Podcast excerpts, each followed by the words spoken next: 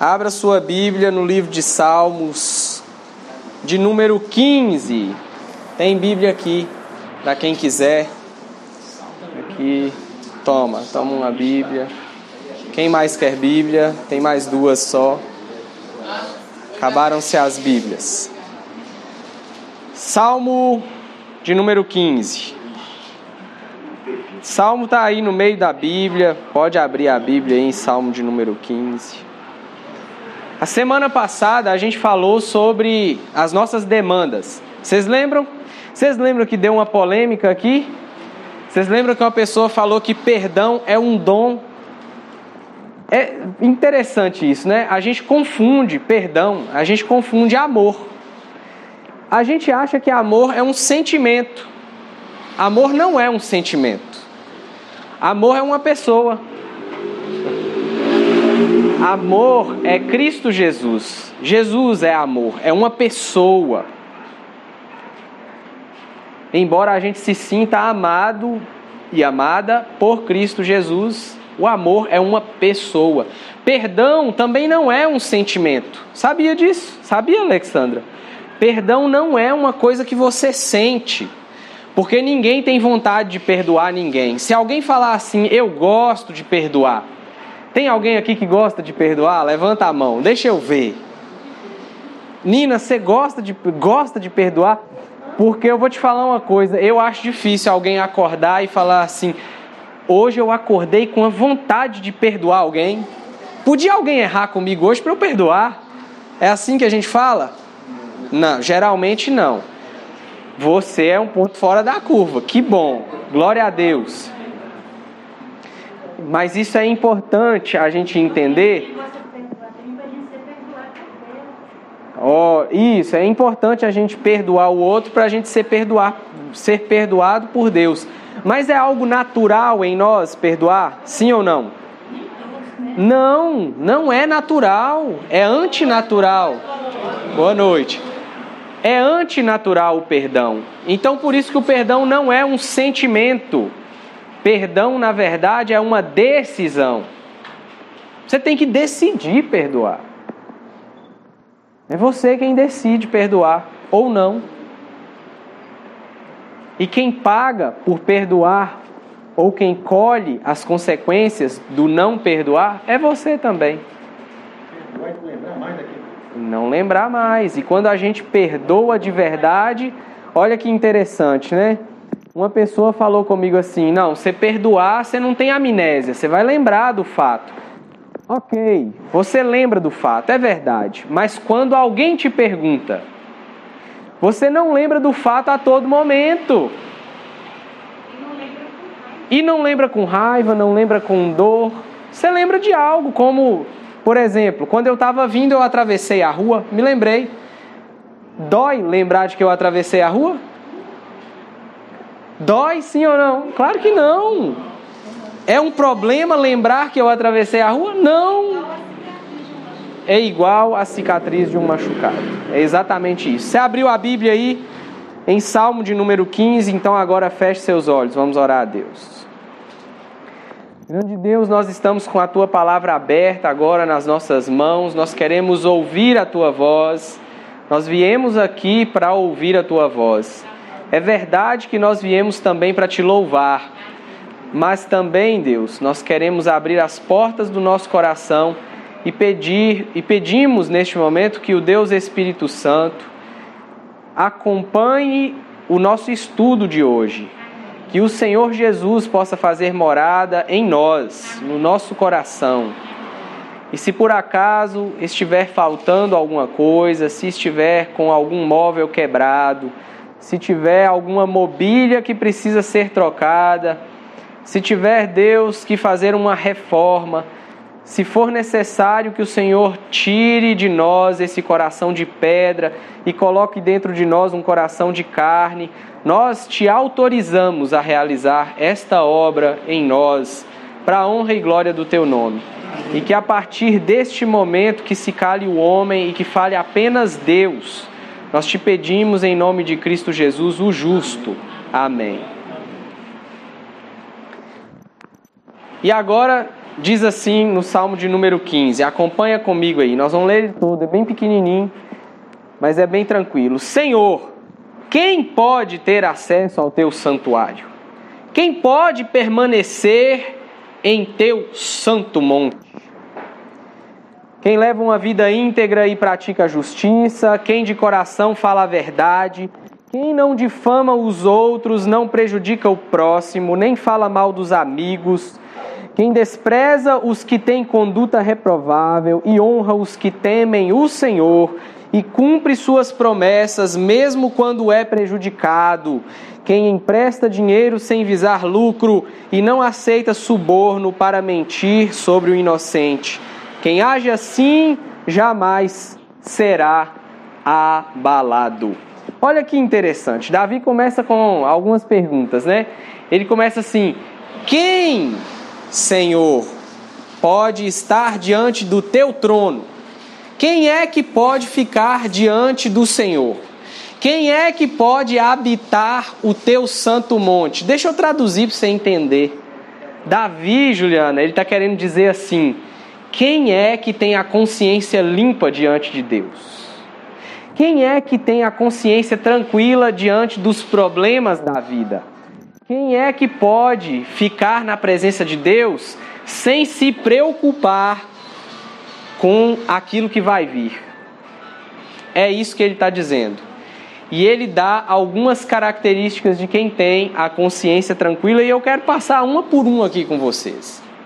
É claro que não é só isso, mas Davi abrange um número enorme de coisas e dá dicas importantíssimas para nós.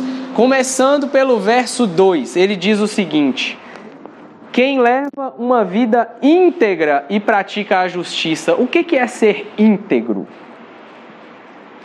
O que é ser íntegro? Tudo certo, não pecar, será que é isso? O que é ser íntegro? Vamos, vamos estudar a palavra. Íntegro. Pensa comigo aqui. Alguém vai ao supermercado e compra um pacote de bolacha, pacote de biscoito recheado aberto. Aquele pacote de bolacha recheada que está aberto, ele está íntegro? Por que, que ele não está íntegro? Que está faltando alguma coisa é porque está faltando alguma coisa. A pessoa que está faltando alguma coisa no seu caráter, ela não é íntegra, ela não é inteira. Ela não está completa. E quando você não está completo, você falta com a justiça. Já parou para pensar? Você sabe por quê? Porque quando você não é completo, você não pensa no outro, você pensa em si próprio. Você pensa no seu benefício. E você age de acordo com aquilo que é bom para você e não de acordo com aquilo que é correto, porque te falta um pedaço. E às vezes pode ser um pedaço de honestidade. Às vezes pode ser um pedaço de verdade. Às vezes pode ser um pedaço de justiça. Porque é fácil a gente ser justo? Sim ou não? Não. Assim como perdoar não é fácil, ser justo também não é fácil, porque ser justo às vezes envolve tomar prejuízo, prejudicar. Mas é melhor você se prejudicar e continuar inteiro ou não se prejudicar e ficar faltando um pedaço seu, um pedaço da sua honra. Hã? Ficou pesado aí agora, né? É por isso que Davi fala assim: quem, Senhor, poderá estar com a consciência limpa diante do Senhor? Quem é íntegro, quem sabe que não está faltando nada, pode chegar diante de Deus com a consciência limpa. Quem de coração fala a verdade, doa a quem doer. É o final do verso, é a segunda parte. Então, primeira característica, integridade.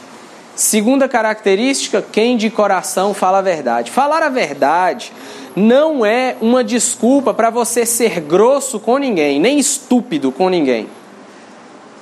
Para com isso. Não, nós não estamos falando aqui de falta de educação. Porque a pessoa fala assim: "Não, mas porque eu sou eu sou sincero mesmo. Eu falo é na lata". Na verdade, você é mal educado e ninguém pediu sua opinião e você está ofendendo as pessoas de graça. Falar a verdade de coração significa ser sincero com medida. Quando você fala a verdade de coração, você se põe no lugar do outro antes de falar a verdade. E mesmo que a verdade doa, você busca um jeitinho de falar com aquela pessoa a verdade, aquilo que ela precisa ouvir, mas não para prejudicar, mas não para jogar essa pessoa para baixo, não para destruir essa pessoa, que geralmente é o sincerão aí da vida, né? Fala que é sincero, mas na verdade está querendo destruir o outro. Eu tô, eu tô errado? Sim ou não? É assim que acontece ou não? É assim, não é? Falar a verdade de coração significa se colocar no lugar do outro antes de dizer o que você vai, o que você precisa falar. não usar da sinceridade e da verdade para ofender os outros. É feio. Isso é feio. Repreende alguém se, se você perceber que ele está fazendo isso. Fala com ele, fala, bicho, você está aí com a, com a desculpinha de que, tá, que é o sincerão da vida, mas você está ofendendo as pessoas. Verso 3. Quem não difama os outros, não prejudica o próximo, nem fala mal dos amigos. Olha que inteligência que Davi colocou aqui nesse verso. Aqui Davi não está falando de você falar mal daquelas pessoas que você não gosta, não. Davi está falando de quem não fala mal dos amigos. Aliás, se a pessoa fala mal, ela já deixou de ser amiga. Você já pensou, Gira? Quando você sai aqui, o pessoal começa.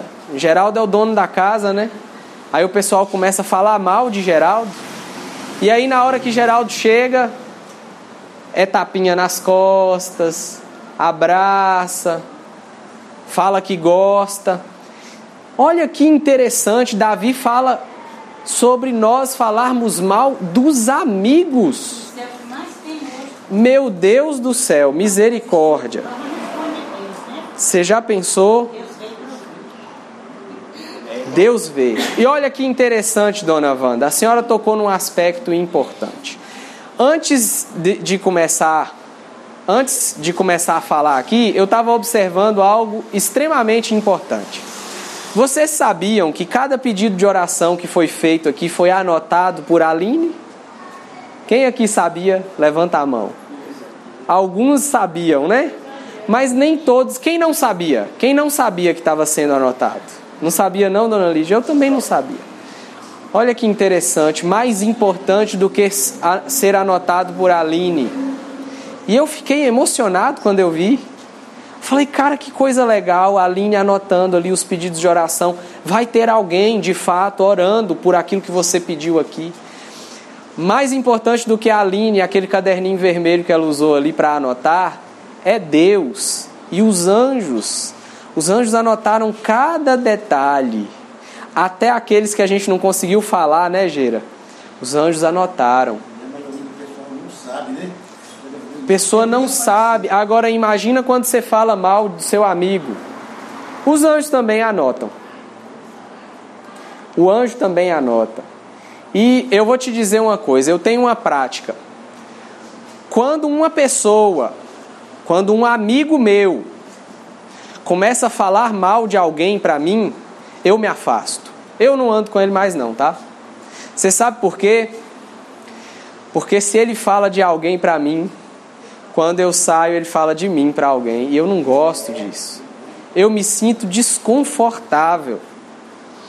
Eu me sinto desconfortável.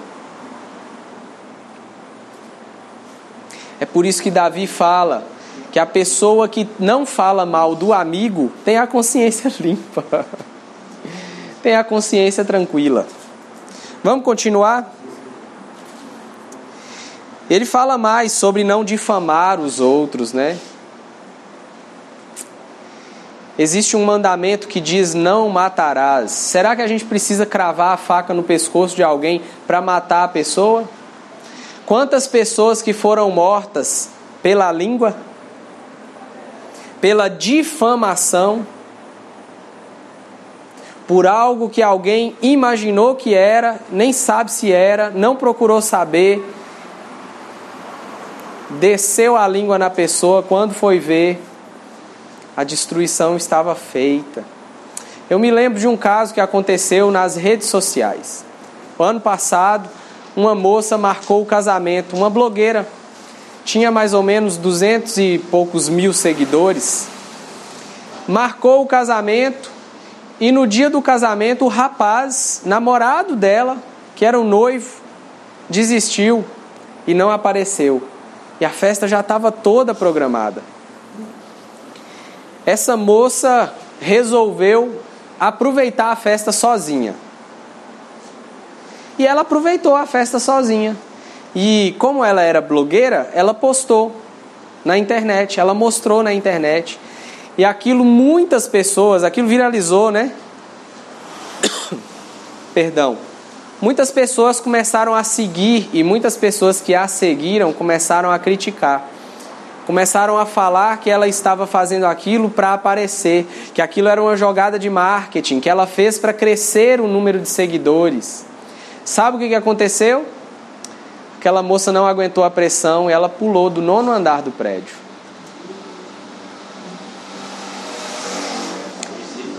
Não suportou. Quem foi que matou aquela moça? É, será que ela suicidou de verdade? Ela suicidou? Quem matou? A língua do povo. A língua. A língua do povo. A língua das pessoas. Quem é que tem a consciência limpa diante de Deus? Quem não difama as pessoas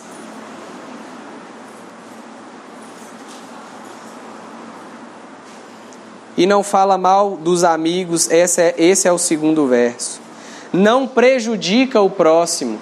Tem gente que quando tem a oportunidade de passar a perna em alguém, vai lá e passa a perna, né? Não prejudica o próximo. Verso de número 4. Quem despreza os que têm conduta reprovável e honra os que temem ao Senhor e cumpre as suas promessas mesmo quando é prejudicado. Aqui a gente tem que dividir em duas categorias. A primeira parte do verso, Davi está dizendo assim: quem é que tem a consciência limpa diante de Deus? Quem sabe com quem anda. Sabia, Gera? Existe um ditado popular, né? Diga-me com quem tu andas, que eu te direi quem? Eu digo até mais. Diga-me com quem tu andas, que eu direi se a gente vai junto. Eu te direi se eu vou também. E quantos de nós Sim, diga, dona Wanda. As pessoas falar de mal dos outros para mim, em vez de eu falar, eu gravo aquela pessoa para Elogia, né? É. É isso. É isso. O que é que Davi está dizendo aqui? Você tem que saber com quem você anda. Ele está dizendo assim: você vai ter a consciência limpa quando você anda com pessoas que têm a mesma forma de pensar que você. Leões andam com leões. Você não vai ver um leão andando com, com, com um gato, com um cachorro, com a hiena. Você não vai ver um leão andando com uma zebra. Leões andam com leões. Eles andam em bando. Lobos andam com lobos. Eles caçam juntos, eles caçam em grupo, não caçam sozinhos. Agora você quer ser um leão, mas fica andando com as hienas. Fica andando com gente que não tem os seus princípios e os seus valores. com gente que não quer chegar onde você quer chegar, com gente que não acredita no céu que você acredita, com gente que não acredita no Deus que você acredita, com gente que não quer chegar onde você quer chegar. E aí, fica complicado. Como é que você vai ficar, se tornar alguém fora da curva, se você só anda com gente dentro da curva? Como é que você quer ser o melhor naquilo que você faz se você só anda com gente que não quer nada da vida? Você já viu gente que entra na faculdade e muda completamente o comportamento? É porque começou a mudar as pessoas com quem ela anda. Simples assim. Simples assim. Presta atenção com quem você anda, ouça as pessoas, veja o que elas estão fazendo, veja o resultado dessas pessoas na vida espiritual, na vida material, na vida sentimental. O cara quer ser, o cara casa, quer ser fiel, mas só anda com, com gente solteira. Pelo amor de Deus, o que, que vai acontecer? A barraca de Deus. Era a barraca de Deus. O que é que vai acontecer com esse cidadão? Barraca do cigano e barraca festa, Geraldo. Você quer ser um bom pai de família, mas só anda com, com, com pessoas que abandonaram suas famílias. E aí? Você quer ser um trabalhador, mas só anda com gente que está à toa, procurando o que, o que não fazer. Faz sentido o que eu estou falando? Faz sentido? Na verdade, não sou eu, né? É Davi. Porque ele que está dizendo assim, ó, quem despreza os que têm conduta reprovável. Você sabe o que é isso?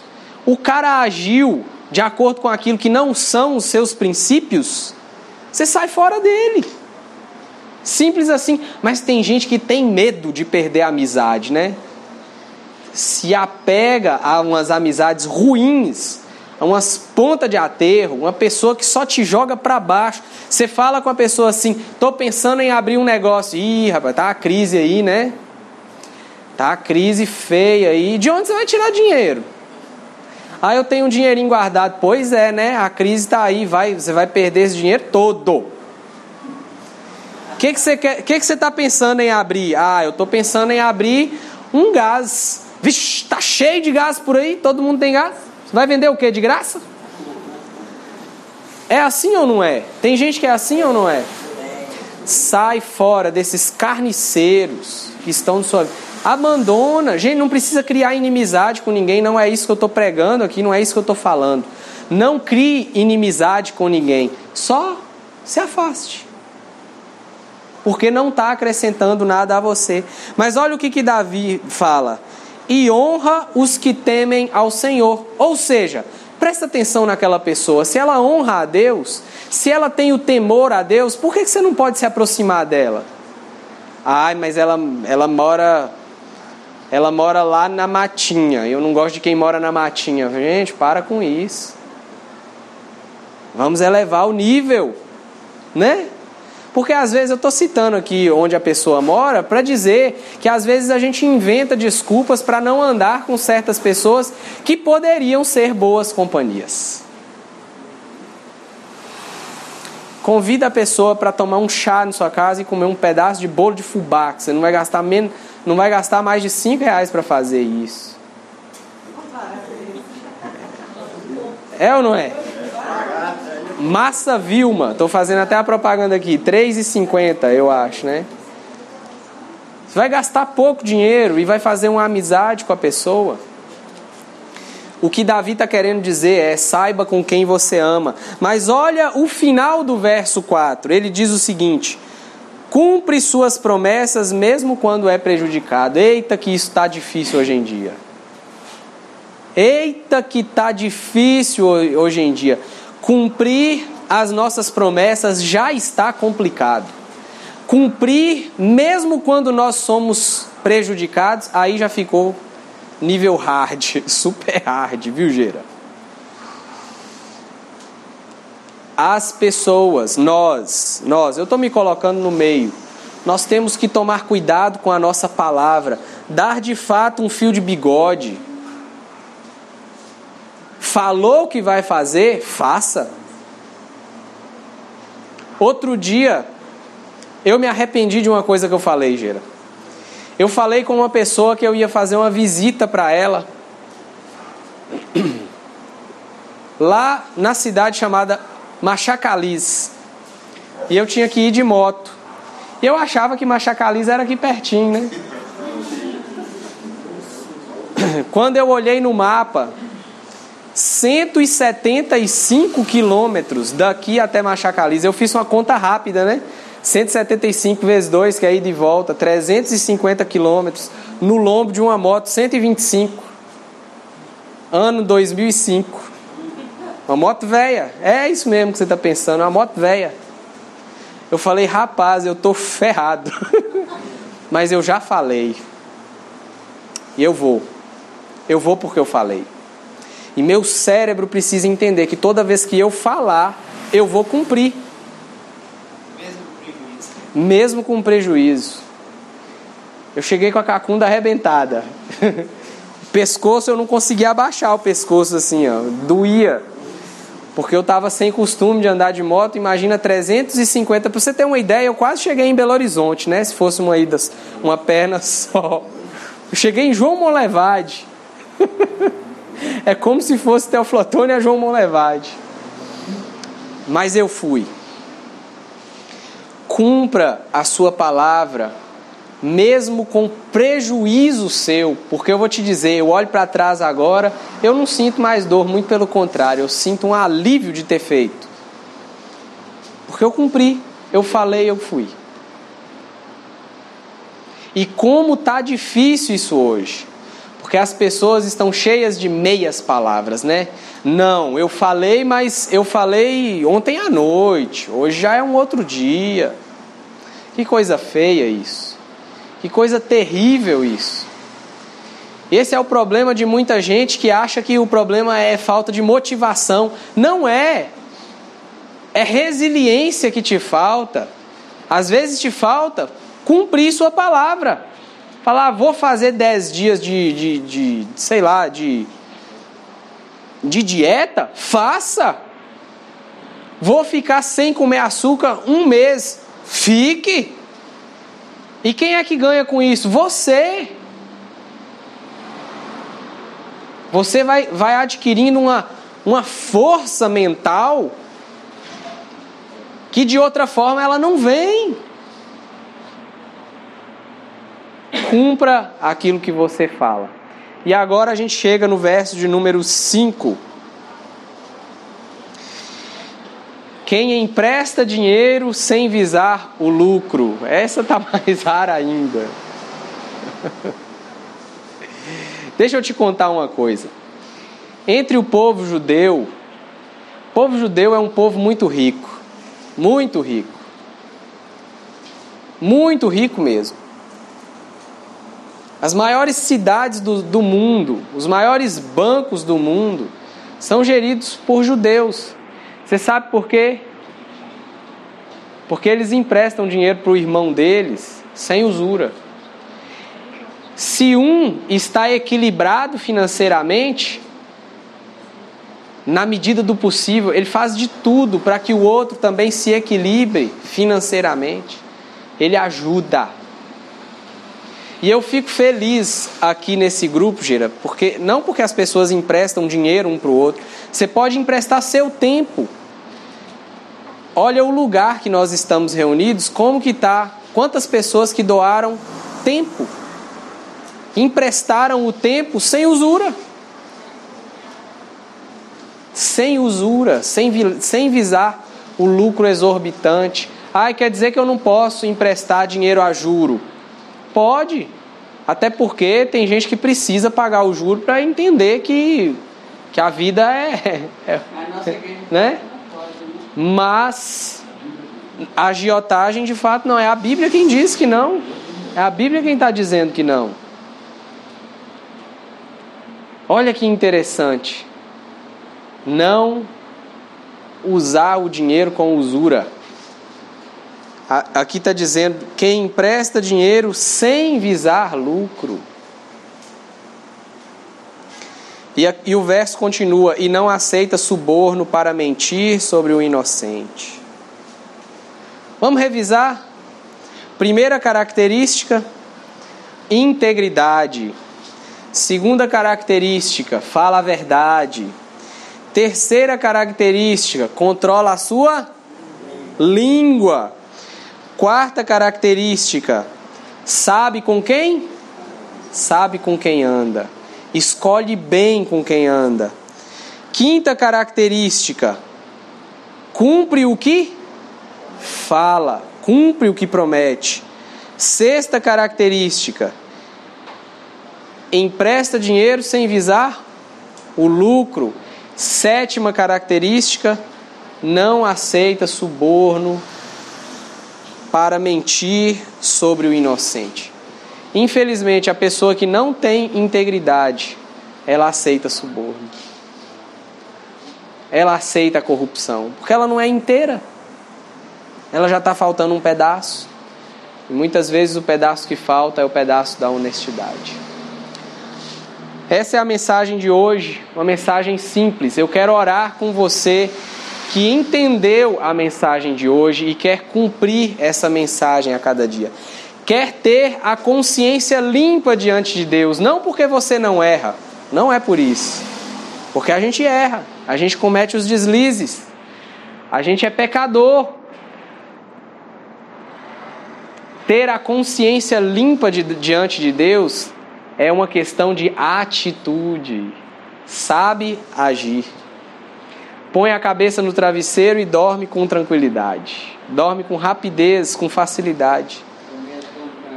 Porque não tem peso na consciência.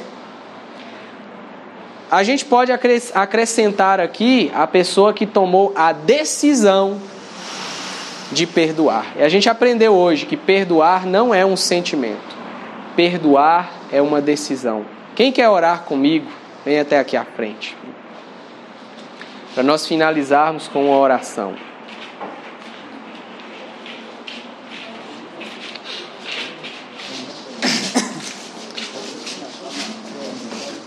Feche seus olhos. Feche seus olhos.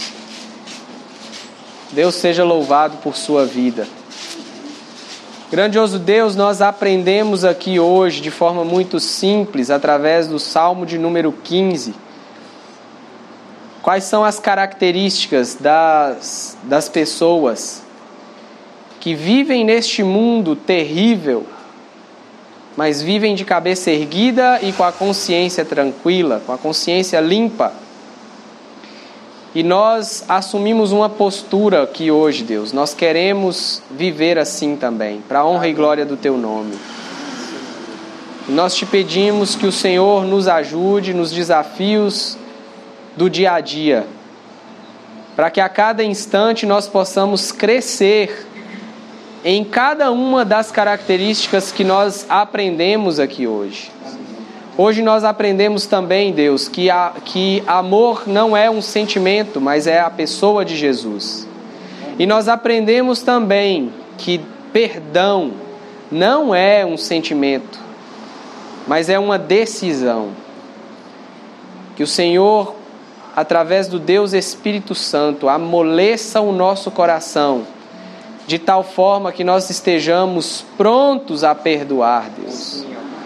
Porque nós não perdoamos aqueles que são desconhecidos, nós perdoamos aqueles que são do nosso círculo de amizade.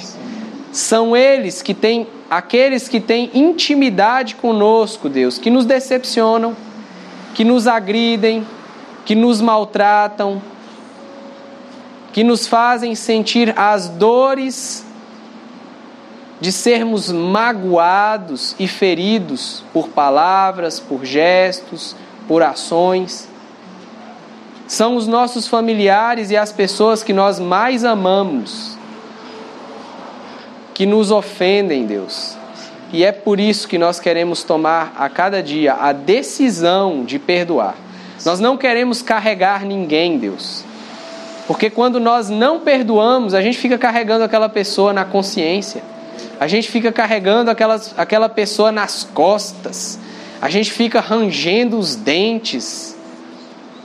E acaba que tudo aquilo que nós passamos quando somos ofendidos, a gente sente de novo.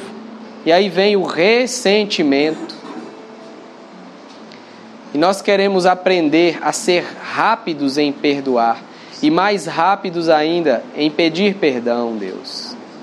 Ensina-nos a viver a plenitude desta vida terrena, para que quando chegarmos no, no céu, passarmos os mil anos junto contigo, nós possamos desfrutar ainda mais a vida que o Senhor deseja para nós. Amém. Nós te pedimos estas bênçãos em nome de Cristo Jesus.